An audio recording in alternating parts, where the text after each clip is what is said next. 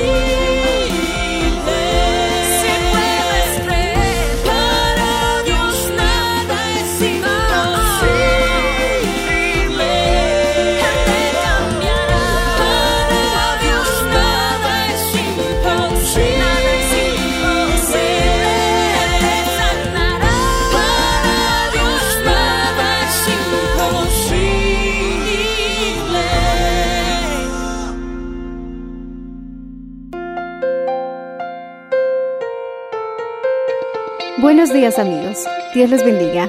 Hoy les traeremos el mensaje del Señor bajo el título ¿Cuál es el propósito de nuestras vidas? Parte 1, en la voz del reverendo Enrique Valenzuela. Escuchemos. Vamos a ir por pasos. Primeramente, Dios hizo al hombre a su imagen y semejanza. Repitan conmigo. Dios hizo al hombre a su imagen y semejanza. Repita conmigo. El hombre se parecía a Dios. A eso se llama piedad. Imitar a Dios. Muchos tienen esto como algo imposible. ¿Por qué? Porque es cierto, es imposible. Humanamente. Con nuestros propios recursos, con nuestras propias fuerzas, jamás lograremos ese objetivo. Nadie, nadie en el mundo podrá parecerse a Dios utilizando su voluntad. Pero hay una esperanza. Es posible a través del medio que el Señor nos dejó. Y quiero que prestes mucha atención para que llegando a la conclusión de este mensaje, tú descubras cuál es ese medio que Dios nos ha dejado para poder, mi hermano, alcanzar esa meta, gloria al Señor Jesús, y que está, la buena noticia es que está al alcance de todos.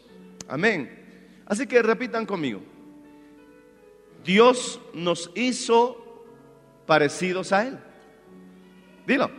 Dios nos hizo parecidos a Él. En imagen y en comportamiento, en semejanza, en carácter. Cuando el hombre pecó, lamentablemente se perdió toda esa bendición. Porque, mi hermano, el pecado lo único que trae es muerte, robo, destrucción. Los momentos más tristes que el hombre ha vivido siempre ha sido por causa del pecado. De una forma directa, de una forma indirecta, como un efecto hasta colateral, porque si no sufres por tus pecados, sufres por los pecados de otros. El pecado siempre va a traer sufrimiento. Y triste y lamentablemente, los sufrimientos, los más grandes que hayas tenido en la vida, se resume como resultado del pecado. Estoy seguro. Si hacemos un análisis y encontramos detrás el problema. Incluso las pruebas, mi hermano. No, pastor, las pruebas es para que nosotros respondamos correctamente ante el Señor. Es cierto, es cierto. Y la prueba normalmente no viene como resultado de un pecado. Pero ¿sabes por qué viene? Para librarte del pecado. Porque dice la Biblia que el que sufrió venció el pecado. Hay muchos sufrimientos que vienen a tu vida como una prueba que no es el resultado de una vida de pecado. Pero si tú respondes correctamente a esa situación difícil, recibirás como fortaleza situaciones en las que tú vencerás el pecado. ¿Te das cuenta, mi hermano? Gloria al Señor Jesucristo, aleluya, que hasta los sufrimientos de nuestro bendito llamado Señor Jesucristo fue por causa del pecado. Así que, gloria al Señor Jesús, Él sufrió por nosotros en la cruz del Calvario. ¿Por qué? Porque Lucas capítulo 19, verso 10 dice que Él vino a recuperar lo que se había perdido. ¿Qué es lo que Jesús vino a recuperar? Esa imagen, esa semejanza. El hombre lamentablemente estaba perdido. Pero mi hermano, el objetivo del Señor no solamente era rescatarlo, sino volverlo a esa meta original, que el hombre sea a la imagen y a la semejanza de Dios. Decimos amén, hermanos.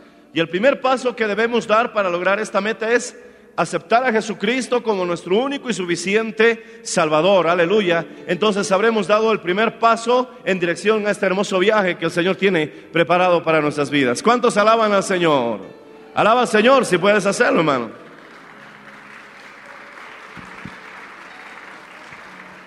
Abre conmigo Lucas capítulo 19, verso 10. Mi hermano, me he dado cuenta que si no nos parecemos a Dios, todo se arruina. De nada sirve que ganes muchas almas. Si no te pareces a Jesús, todo se arruina. El apóstol Pablo mismo decía, no es que yo haya alcanzado esta meta, sino es que prosigo a la meta del supremo llamamiento, porque él mismo decía, no vaya a ser a que yo, en palabras simples, liderando a tanta gente, termine siendo desechado. Porque hay así casos que ya el apóstol Pablo profetizó, que habrán personas que van a liderar a mucha gente, que van a mi hermano a equivocarse, que pueden desviarse y eso no debe decepcionarnos. ¿Se acuerda mi hermano que en el cielo había un personaje llamado Luzbel, que era Luz Bella, que vivía en la misma presencia de Dios, que se paseaba por las piedras de fuego. Era tan cercano a Dios que su nombre era querubín protector.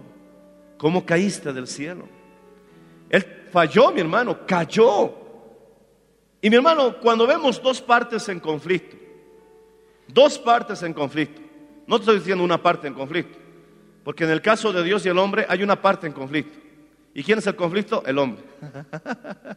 Dios quiere hacer todo para arreglar ese conflicto. Entonces no hay dos partes en conflicto entre Dios y el hombre, solo hay una parte. Pero cuando vemos dos partes en conflicto, un marido y una mujer en divorcio, eh, una iglesia que se está dividiendo, gloria a Dios, dos partes en conflicto. Siempre que encontremos dos partes en conflicto, quieran o no, gústale o no, vamos a encontrar que la raíz del problema siempre, siempre, siempre, siempre, siempre será el orgullo. Repite conmigo. Cuando encontramos dos partes en conflicto, repítelo. Siempre está metido, aunque escondido disimuladamente, el orgullo. Siempre. Siempre, siempre, siempre, siempre. No te olvides que el diablo es el acusador, hermano. Gloria al Señor. Él tenía una hermosa relación con el Padre Celestial. Te aseguro, mi hermano, que si comparamos nuestra limitación humana, no estoy hablando como cristiano, estoy hablando como humano, con Satanás, él supera a todos los hombres porque es un ángel y dice la Biblia que ellos están en mayor potencia que nosotros. Ahora, si nos comparamos como cristianos, obviamente Jesús lo venció en la cruz del Calvario, le aplastó la cabeza y ese Cristo poderoso y victorioso mora dentro de mí, mora dentro de ti. Alaba al Señor si puedes hacerlo, hermano.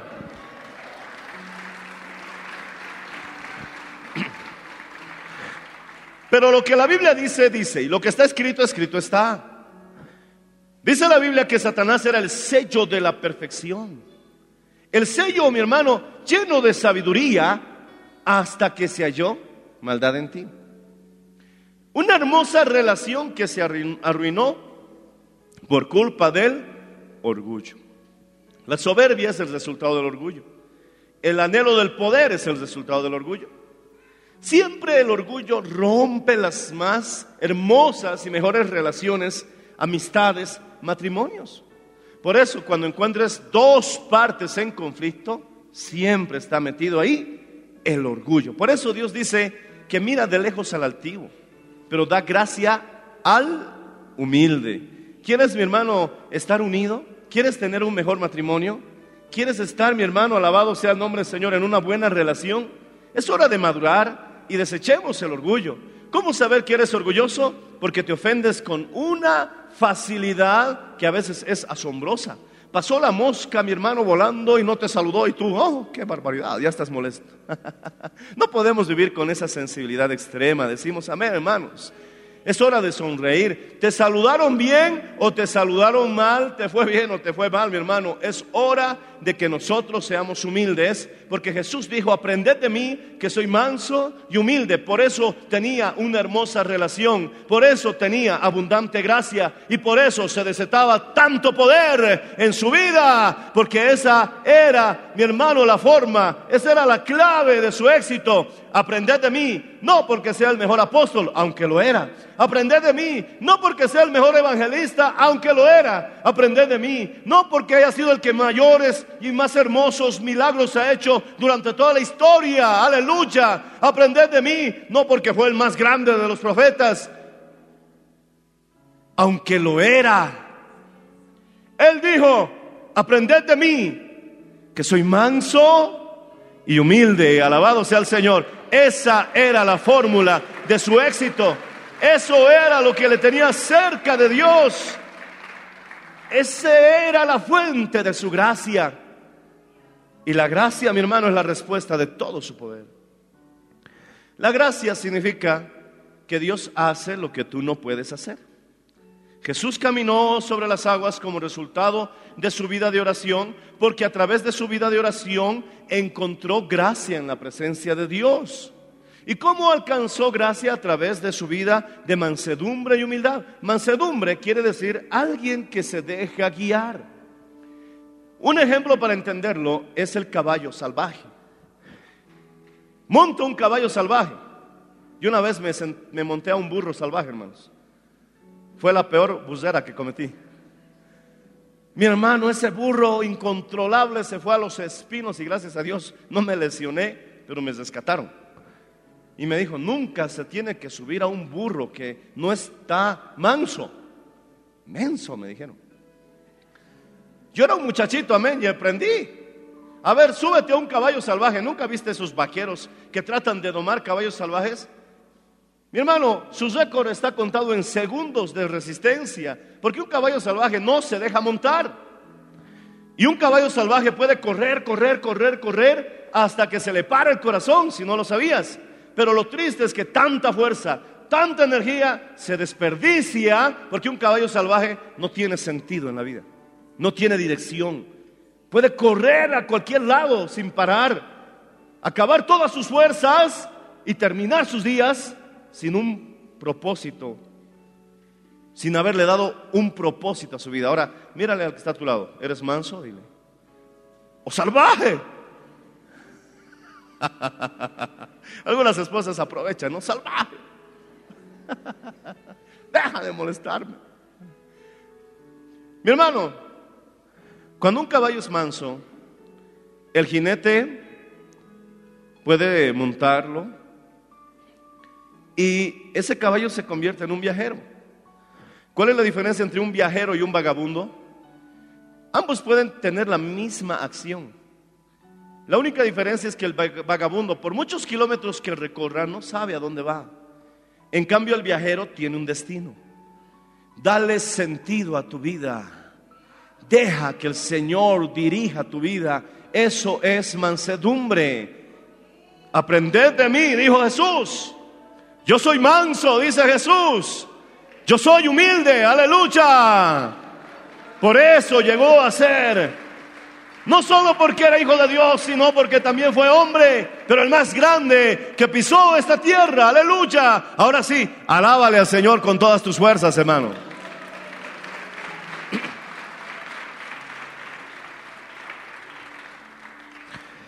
Es triste ver, mi hermano, dos partes en conflicto.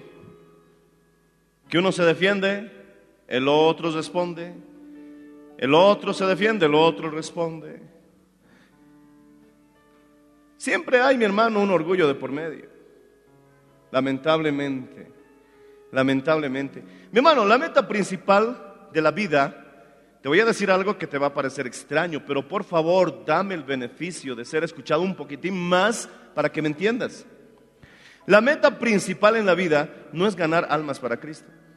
¿Qué, pastor? ¿Qué acaba de decir? Déjame terminar. Tranquilo, tranquilo, camarada, tranquilo. La meta principal en la vida, gloria a Dios, no es ganar almas para Cristo, porque te digo esto, ¿de qué sirve si alcanzaras a ganar almas para Cristo y no te pareces al Señor? De nada. De nada sirve que ustedes estén aquí congregados si yo no tengo la mínima intención de parecerme a Jesucristo. Sería una terrible y triste religiosidad que tendríamos en este lugar.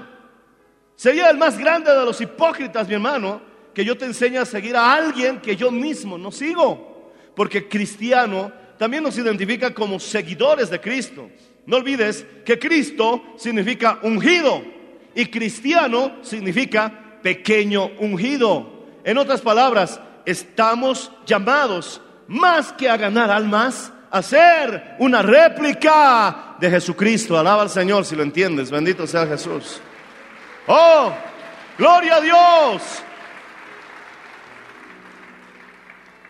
La meta principal de la vida no es tener muchas posesiones. Tampoco es trabajar demasiado en exceso. Porque habrá muchas personas que habrán trabajado mucho. Señor, en tu nombre echamos fuera demonios, sanamos enfermos. Profetizamos. Y el Señor les dijo, no todo el que diga Señor, Señor, entrará al reino de los cielos. A veces, mi hermano, confundimos que trabajar mucho, gloria al Señor Jesucristo, es lo que a Dios le agrada. Sí, está bien. Pero la pregunta es, ¿lo que estamos trabajando es el trabajo del Señor? ¿O es nuestros propios objetivos, nuestras propias metas personales, nuestro propio trabajo? Mi hermano, qué terrible sería comenzar a construir un templo solo por capricho, solo porque quiero competir. Solo porque quiero decir, no, hermanitos, tenemos que tener la propiedad más grande de Bolivia. Absurdo. Eso, eso, mi hermano, esos son metas personales que, mi hermano, pueden sacarnos de la voluntad de Dios, porque no siempre nuestros caminos son los caminos de Dios. Si hemos adquirido este terreno y si hemos construido este humilde templo, es porque Dios lo dijo. Es porque Dios nos guió. Y Él nos dio la fe suficiente para hacer su obra. Alabado sea el nombre del Señor. Pero debemos tener cuidado de que no vaya a ser a que estemos trabajando tanto, tanto, tanto, solo por, por, obtener y alcanzar un objetivo personal, porque no es el que diga Señor, Señor, el que entrará al reino de los cielos, sino todo aquel, todo aquel, lo reitero, todo aquel que haga la voluntad de mi Padre. Alabado sea el nombre del Señor Jesús. No es el tamaño de tu obra. No es lo grande de tu proyecto. Lo importante y la pregunta más razonable que debemos responder es, ¿estoy haciendo lo que Dios me encomendó? ¿O es el resultado de mi intelecto? Quiero que recuerdes que lo que mató a Adán y a Eva fue precisamente la ciencia, el conocimiento, el bien y el mal. Porque mi hermano, podemos ser muy intelectuales, y podemos tener mucho, mi hermano, conocimiento. Pero por encima del alma, donde se asienta tu intelecto, recuerda que está el espíritu. Y Dios quiere que seamos espirituales. Y el espiritual vence al intelecto. Un ejemplo es Noé, ya te hablé de Noé. Noé no alcanzó a conocer que habría un gran diluvio como resultado de su intelecto. Él no se sentó en una mesa a calcular con trazos, a calcular con números, a ver resultados geológicos, climatológicos. Y después reunió a sus hijos y les dijo, hijos, acabo de descubrir que habrá un gran diluvio. Construyamos un arca. No, no, eso, eso es muy gnóstico, hermano. Eso no tiene sentido. Hay una falla, mi hermano, que se llama la falla de San Andrés, que se prevé que puede provocar uno de los mayores y más grandes terremotos de la historia en la Tierra. Y esa falla de San Andrés pasa por California.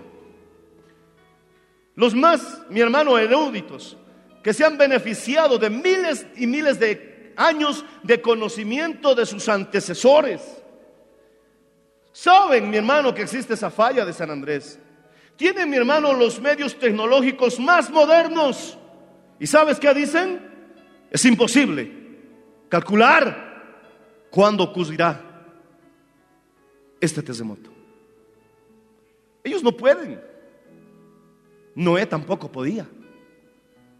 Entonces, ¿cómo supo Noé? Porque él, mi hermano, vivió una vida por encima del intelecto, vivió una vida espiritual. La revelación de Dios, hermano, vence al árbol de la ciencia, el conocimiento, el bien y el mal. Alabado sea el nombre del Señor Jesús. Es vida, aleluya, la que Dios quiere con nosotros. Y esa vida se puede traducir en parte en una buena comunión con Dios. Porque en Génesis capítulo 6 se ve esta palabra célebre. Y Jehová Dios dijo, raeré a toda la tierra. Y empezó mi hermano a toda la humanidad de la tierra y empezó a declararle a Noé lo que iba a hacer. Y le dijo, prepara un arca. Y le dio las dimensiones. Y gracias a que Noé decidió vivir por encima de la carne, por encima del alma, por encima del alma con una vida espiritual, recibió la revelación para hacer algo que ni los científicos más intelectuales de nuestra época, con los medios y recursos más modernos, hubieran podido jamás hacer en su vida. Noé sabía que habría un diluvio porque Dios le dijo. Alaba al Señor si lo estás entendiendo, hermano. ¡Uh! Aleluya. Gloria al Señor Jesucristo. La meta principal en la vida es parecernos a Jesús. No es, mi hermano, gloria a Dios, trabajar mucho. Mira, ¿qué dice Romanos capítulo 8? Romanos capítulo 8. Que Dios nos ayude, hermano. Con esto no te estoy diciendo que no trabajes. Yo creo que Noé trabajó demasiado construyendo esa arca. Es más, 100 años estuvo construyendo, mi hermano, esa arca. Romanos capítulo 8, verso 29 dice, porque a los que antes conoció, también los predestinó para que fuesen hechos conforme a la imagen de su Hijo, para que Él sea el primogénito entre muchos hermanos. Y a los que predestinó, a estos también llamó. ¿Cuántos están aquí? Digan amén. El Señor te trajo. Él te llamó. Es un privilegio, no lo desperdicies. Y a los que llamó, a estos también justificó. Y a los que justificó, a estos también glorificó. Vuelvo al verso 29, aleluya, para que fuesen hechos conforme a la imagen de su Hijo, para que Jesús sea el primogénito entre muchos hermanos. Alabado sea el nombre del Señor Jesús. ¿Cuál es una característica de los hermanos? Muchas veces, mi hermano, al pastor Marcelo lo han confundido conmigo. Yo digo, no puede ser. Porque obviamente yo conozco claramente las diferencias que hay entre él y yo. Pero los que no nos conocen muy a fondo suelen confundirnos. Porque una característica de ser hermanos es que nos parecemos. Yo veo a la hermana de la pastora Jocelyn y son casi iguales casi iguales.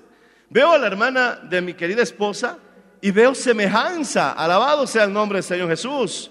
Cuando te ven a ti, ven a Cristo, porque Él es el hermano mayor, el primogénito, entre muchos hermanos. Aleluya. Si no te estás pareciendo a Cristo, nada tiene sentido. Alaba al Señor si puedes hacerlo, hermano. Y a su nombre. ¿Qué impide que alcancemos esta meta? Mira, la respuesta está en el mismo capítulo de Romanos, donde Dios dice que fuimos llamados para parecernos a Jesús. En ese mismo capítulo, en el verso 8 dice, capítulo 8, 8, 8, 8, dice, Y los que viven según la carne no pueden agradar a Dios. Todos tenemos la tentación de vivir en la carne, incluso con la excusa de defender la obra. Tenemos que superarlo. Y algunos sabrán a lo que me refiero. Tenemos, mi hermano, que levantarnos. No podemos, mi hermano, traer la maldición de confiar en el hombre. Porque, mi hermano, tanto el hombre, y yo me incluyo, y tú también, somos como la hierba. Y la gloria que alcancemos es como la flor de la hierba. ¿Sabes qué es lo glorioso? Que dice, marchítese la flor, séquese la hierba, pero la palabra de Dios, oh aleluya, permanece para siempre. Bendito sea el nombre, Señor Jesús. Tú pasarás, yo pasaré, todos los famosos de esta obra pasarán también, pero la palabra de Dios permanece para siempre. Romanos 8:8 dice que los que viven según la carne no pueden agradar a Dios. Aún teniendo la excusa de defender la obra del Señor, tenemos que tener cuidado. Porque muchos han dicho, yo estaba defendiendo el Evangelio y se han hasta agarrado a puñetes, hermano. Jesús se prende al diablo. Que Dios nos guarde. ¿Qué dice mi hermano Gálatas 5:17? Estos son los que viven conforme a la carne. Y es interesante porque vamos a encontrar, si no es una palabra, por lo menos una idea recurrente. Una idea que se repite constantemente. Alaba al Señor, hermano. Alguien puede decir aleluya. Alguien puede decir gloria a Dios. Abre conmigo Gálatas, por favor. Vamos al capítulo 5. Está después de Segunda de Corintios. Aleluya. Aquí en Oro sí que hace frío, hermano. Los dedos se entumen. Pero gloria a Dios. Estoy donde Dios quiere que esté. En el capítulo 5, mira el verso 17. Porque el deseo de la carne es contra el espíritu y el espíritu es contra la carne. Y estos se oponen entre sí para que no hagáis lo que quisierais. Pero si sois guiados por el espíritu, no estáis bajo la ley. Manifiestas son las obras de la carne, que son adulterio. Adulterio, mi hermano, también significa perder la pureza. Un matrimonio que vive en una vida sexual bendecida por Dios, debe disfrutar, mi hermano, de esa relación porque es el regalo que Dios le ha dado a la pareja. Y tiene que esforzarse por mantener, mi hermano, gloria al Señor Jesús, esa actividad, porque es regalo de Dios. Pero cuando uno lo hace con otra persona, entonces se ha adulterado. Ya no es pura esa relación, porque el adulterio, mi hermano, trae esa contaminación. Fornicación es otra obra de la carne, inmundicia, lascivia, idolatría, hechicería. Y aquí empieza una idea recurrente. Enemistades. ¿No te parece algo parecido pleitos? ¿Ah? Enemistades. Luego dice pleitos. Celos. Óigame, aquí me están hablando de las hermanas. Porque parece que todas son hermanas. Enemistad parece la hermana de pleitos. Celos. Parece como que la hermanita de las iras. Contiendas, disensiones. Mi hermano, una, dos, tres, cuatro, cinco, seis, siete palabras que están relacionadas con lo mismo.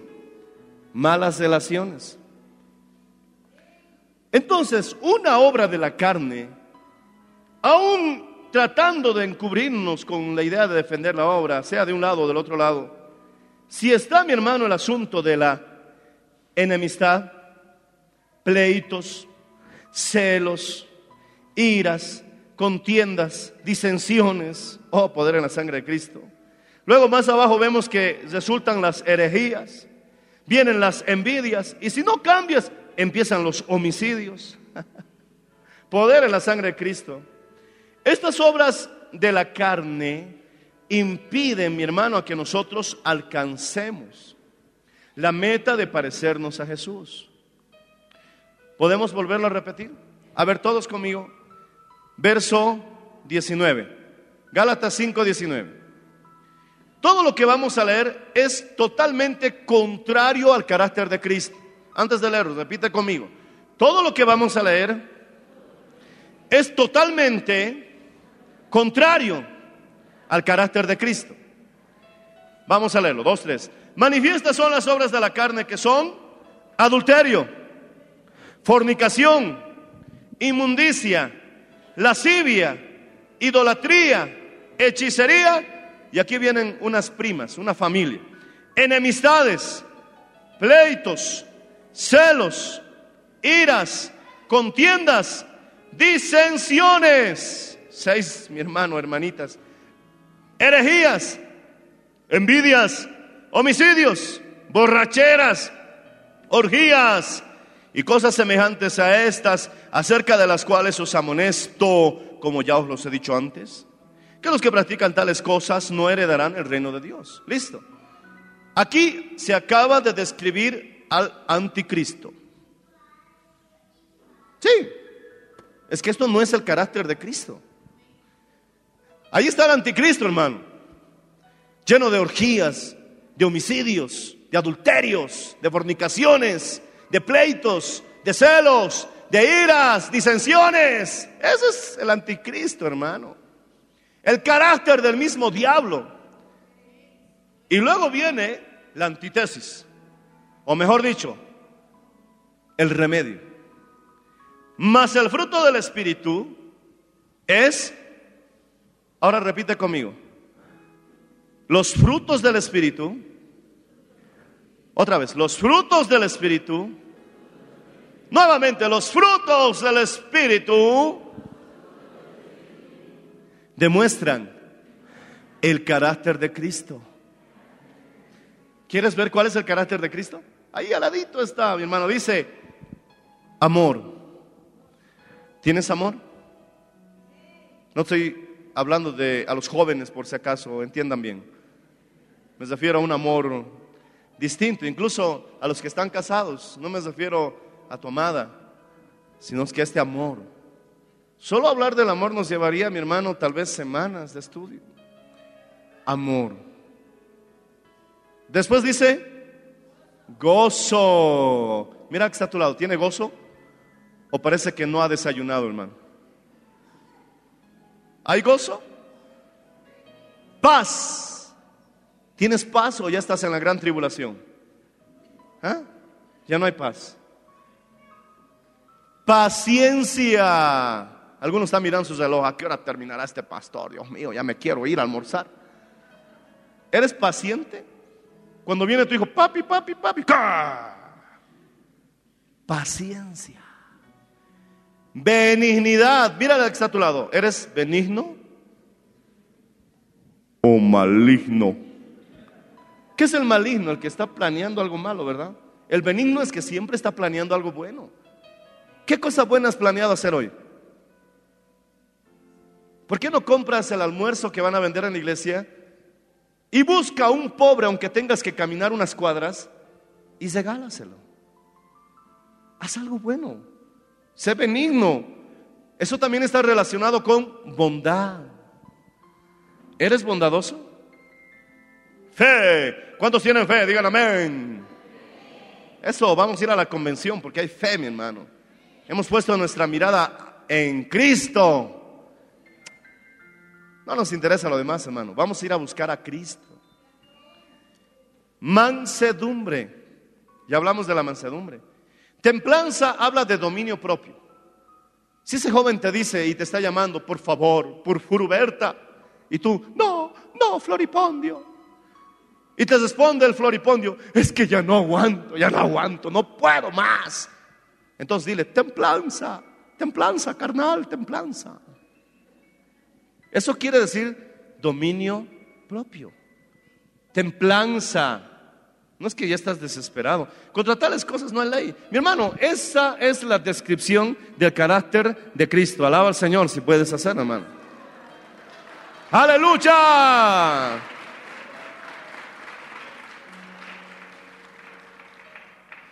Con esto termino. ¿Cómo podemos alcanzar esta meta?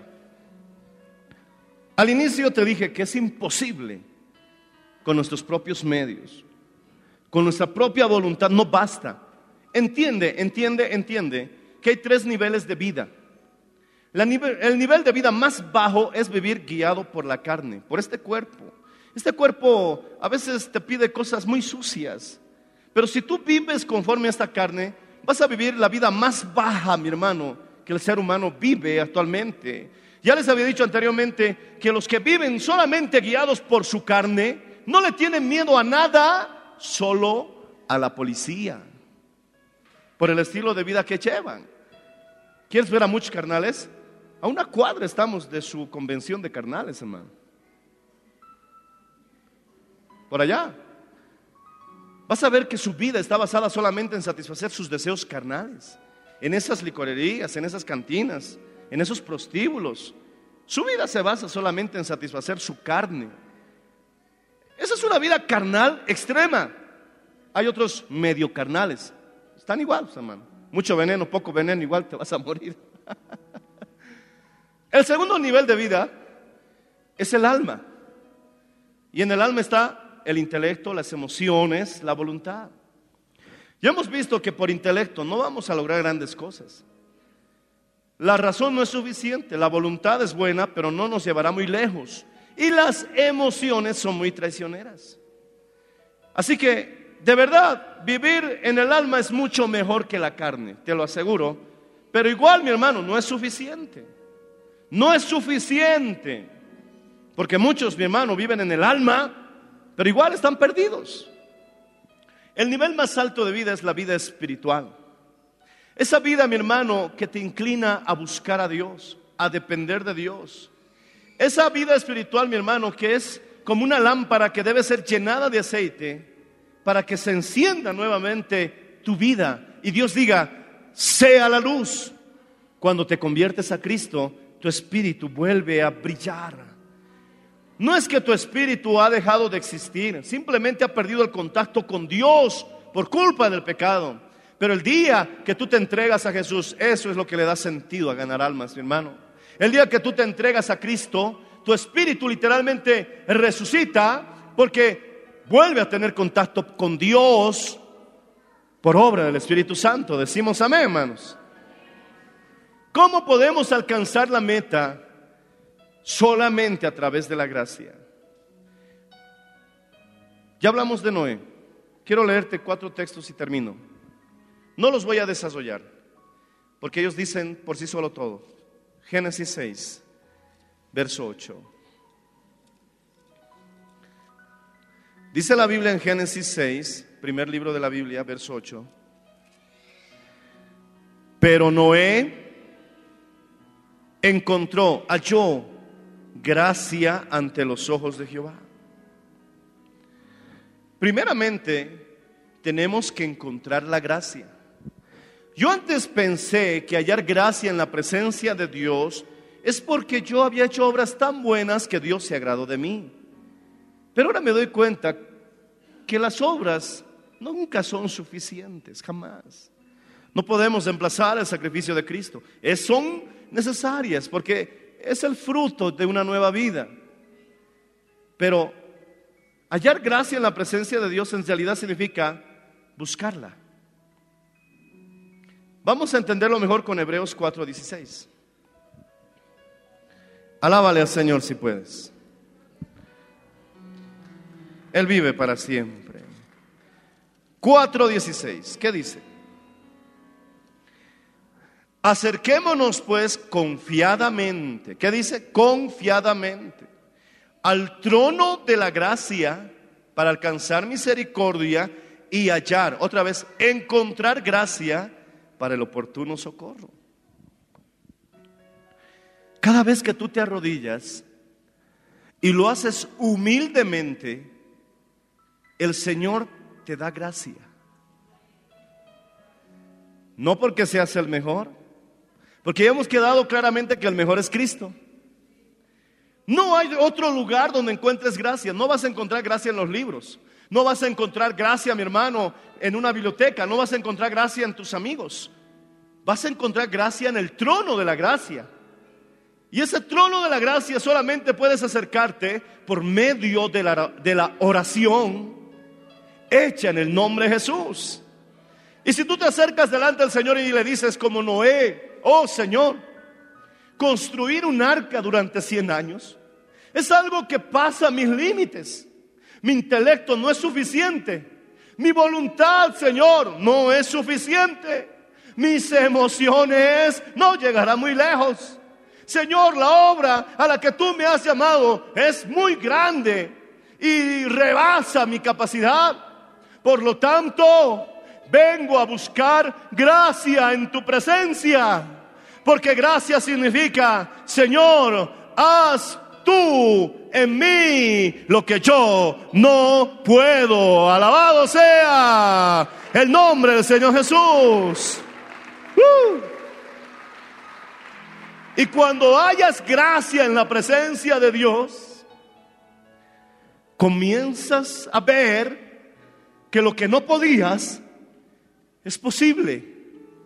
No por tus talentos, porque ya está claro, mi hermano, que no puedes. Pero se está logrando. Es que es la gracia de Dios. Alabado sea el nombre del Señor Jesucristo. Alábale, hermano. Alábale.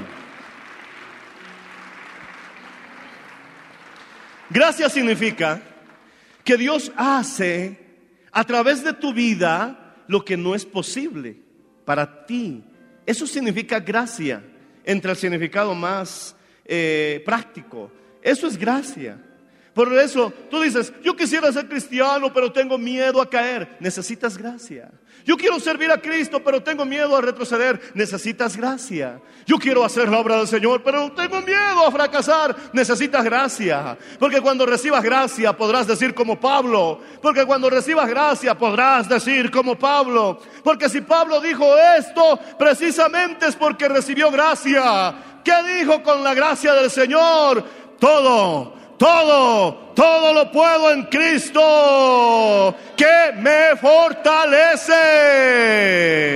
Esa es la gracia de Dios.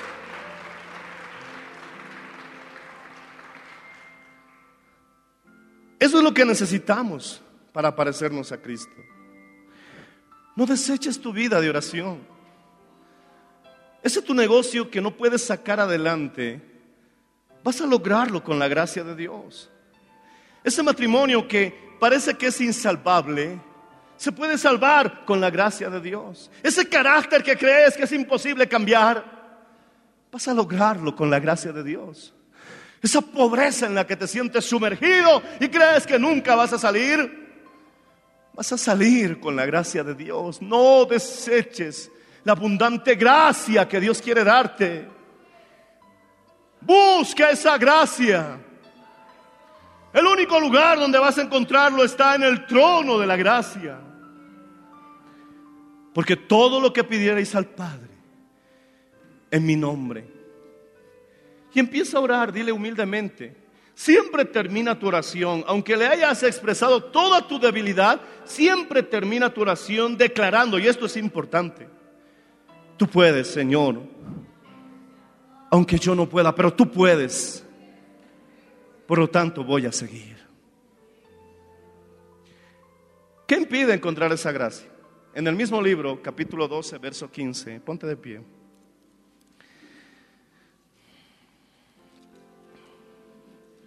Capítulo 12, verso 15. Dice,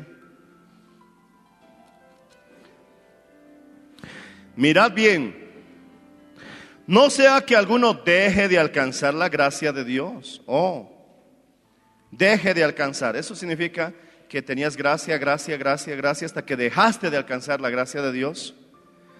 ¿Por qué? Que brotando alguna raíz de amargura os estorbe y por ella muchos sean contaminados. Si, si esa raíz de amargura brota en tu vida, verás que ya no vas a poder predicar como lo hacías antes. La unción se cortó. Y mi antigüedad, tu antigüedad no vale nada. si pierdes la gracia. Job dice claramente que no es por viejo que vas a hablar las palabras más sabias. Eso, eso me parece interesante, hermano. Mira, mira, mira este textito más. Job capítulo 32. Este textito más. Un hito más, por favor.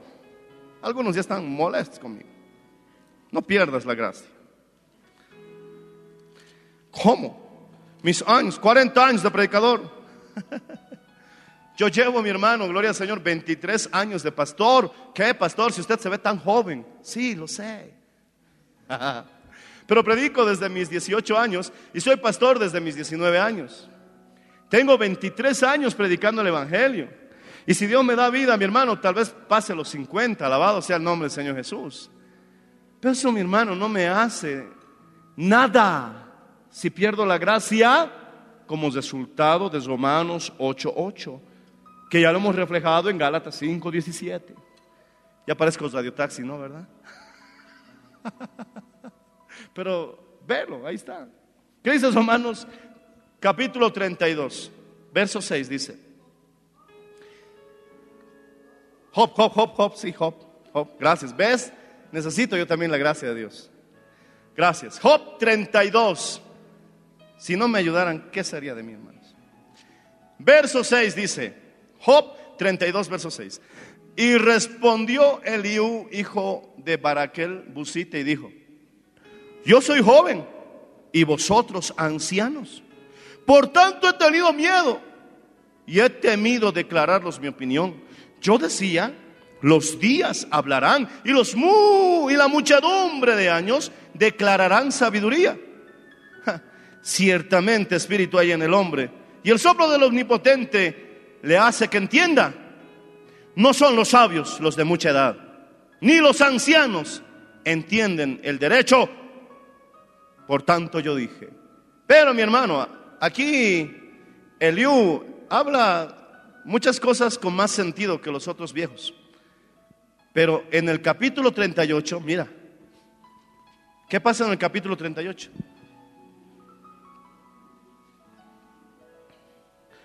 Dice, entonces respondió Jehová a Job desde un torbellino y dijo, ¿quién es ese que oscurece el consejo con palabras sin sabiduría?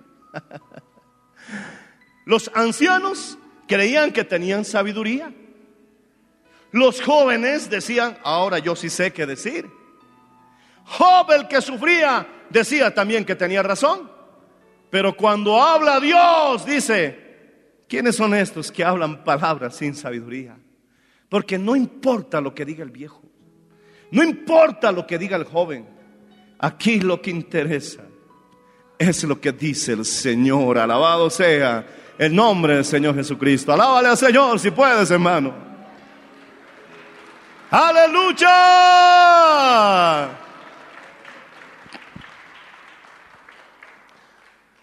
Muchos pierden la gracia precisamente porque tienen amargura. Y Santiago 4:6 dice, Dios da gracia al humilde. Hermanos, no se decepcionen, sean viejos o jóvenes. Si hay conflicto entre partes, nuestro deber es buscar a Cristo. Él es nuestro objetivo principal. Yo no estoy aquí para seguir a los de mi derecha o para seguir a los de mi izquierda. Yo estoy aquí y tú estás aquí para seguir a Cristo. Dios no me mandó a parecerme a mi pastor. Sí, recibiré ejemplo de él. Y si deja de darme buen ejemplo, entonces lo desecharé. ¿Qué puedo hacer? Yo he declarado, mi hermano, que todos los que me han pastoreado o han fallado o han caído o han abandonado. Triste y lamentablemente, mis padres espirituales han tenido, mi hermano, sus fallas, sus errores, sus fracasos y algunos de ellos hasta morales. Dos de ellos ya no predican el Evangelio. Uno se dividió. ¿Qué voy a hacer? ¿Me voy a lanzar también del puente por eso? No. Si el de mi derecha falló y el de mi izquierda también, o si están entre partes en conflicto, ya he dicho que el problema siempre es el orgullo. Nosotros no nos vamos a mover. Nosotros vamos a seguir a Cristo, decimos amén. Pueden haber grandes decepciones. Oh, yo que admiraba, porque a veces es como Hollywood, ¿verdad? Hay las estrellas de la obra. Lamentablemente, ay, pues, ¿qué vamos a hacer? Pero alguna vez estas estrellas dejan de brillar o se vuelven estrellas errantes. Eso dice la Biblia. ¿Qué vamos a hacer? Hay una estrella que no deja de brillar. Y es la estrella que dirigió a los mismos sabios del oriente. Esa estrella, mi hermano, la estrella de la mañana, alabado sea el nombre de Jesús, es la que nos interesa y la que siempre debemos buscar. Es Jesucristo, alabado sea el nombre del Señor. Levanta las manos y dile, gracias Señor Ayúdame a encontrar gracia en tu presencia. Yo, que Dios me guarde, pero puede que algún día te falle. Tu hermano que está al lado tuyo, que Dios lo guarde, pero puede que algún día ya no esté. Y un día moriré. Pero ¿sabes quién permanece para siempre? Cristo. Cristo el Señor. Y si nos vamos a ser fanáticos de alguien, respetemos a nuestras autoridades. Sometámonos en todo lo que conviene al Señor, a nuestras hermosas y preciosas autoridades.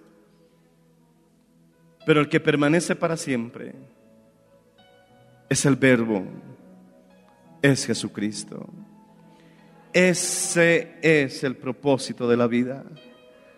De nada sirve que ganes miles de almas si has dejado de parecerte a Jesús. Pregúntate cuáles son las obras del diablo y entonces sabrás a quién realmente te pareces. Me parezco.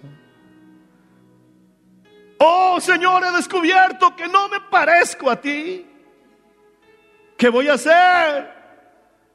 Corre al trono de la gracia. Porque lo que tú no puedes hacer, Él lo hará por ti, en ti. Levanta las manos hacia. ¿Habrá alguien aquí que quiera pedirle al Señor gracia? ¿Habrá alguien aquí que quiera decirle, Señor, necesito parecerme a ti? Cada vez por ser yo creo conflicto, creo discusión, creo dificultad. Por ser yo, Señor, estoy en las mismas obras de la carne. Ya no quiero vivir yo. Ahora quiero que vivas tú. Señor, dame tal gracia que este viejo hombre muera y tú vivas, Señor, en mí.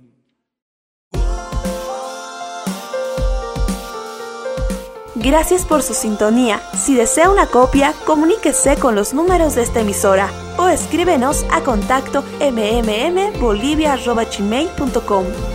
Nos volveremos a encontrar en nuestra próxima edición de Para Dios nada es imposible. Dios les bendiga.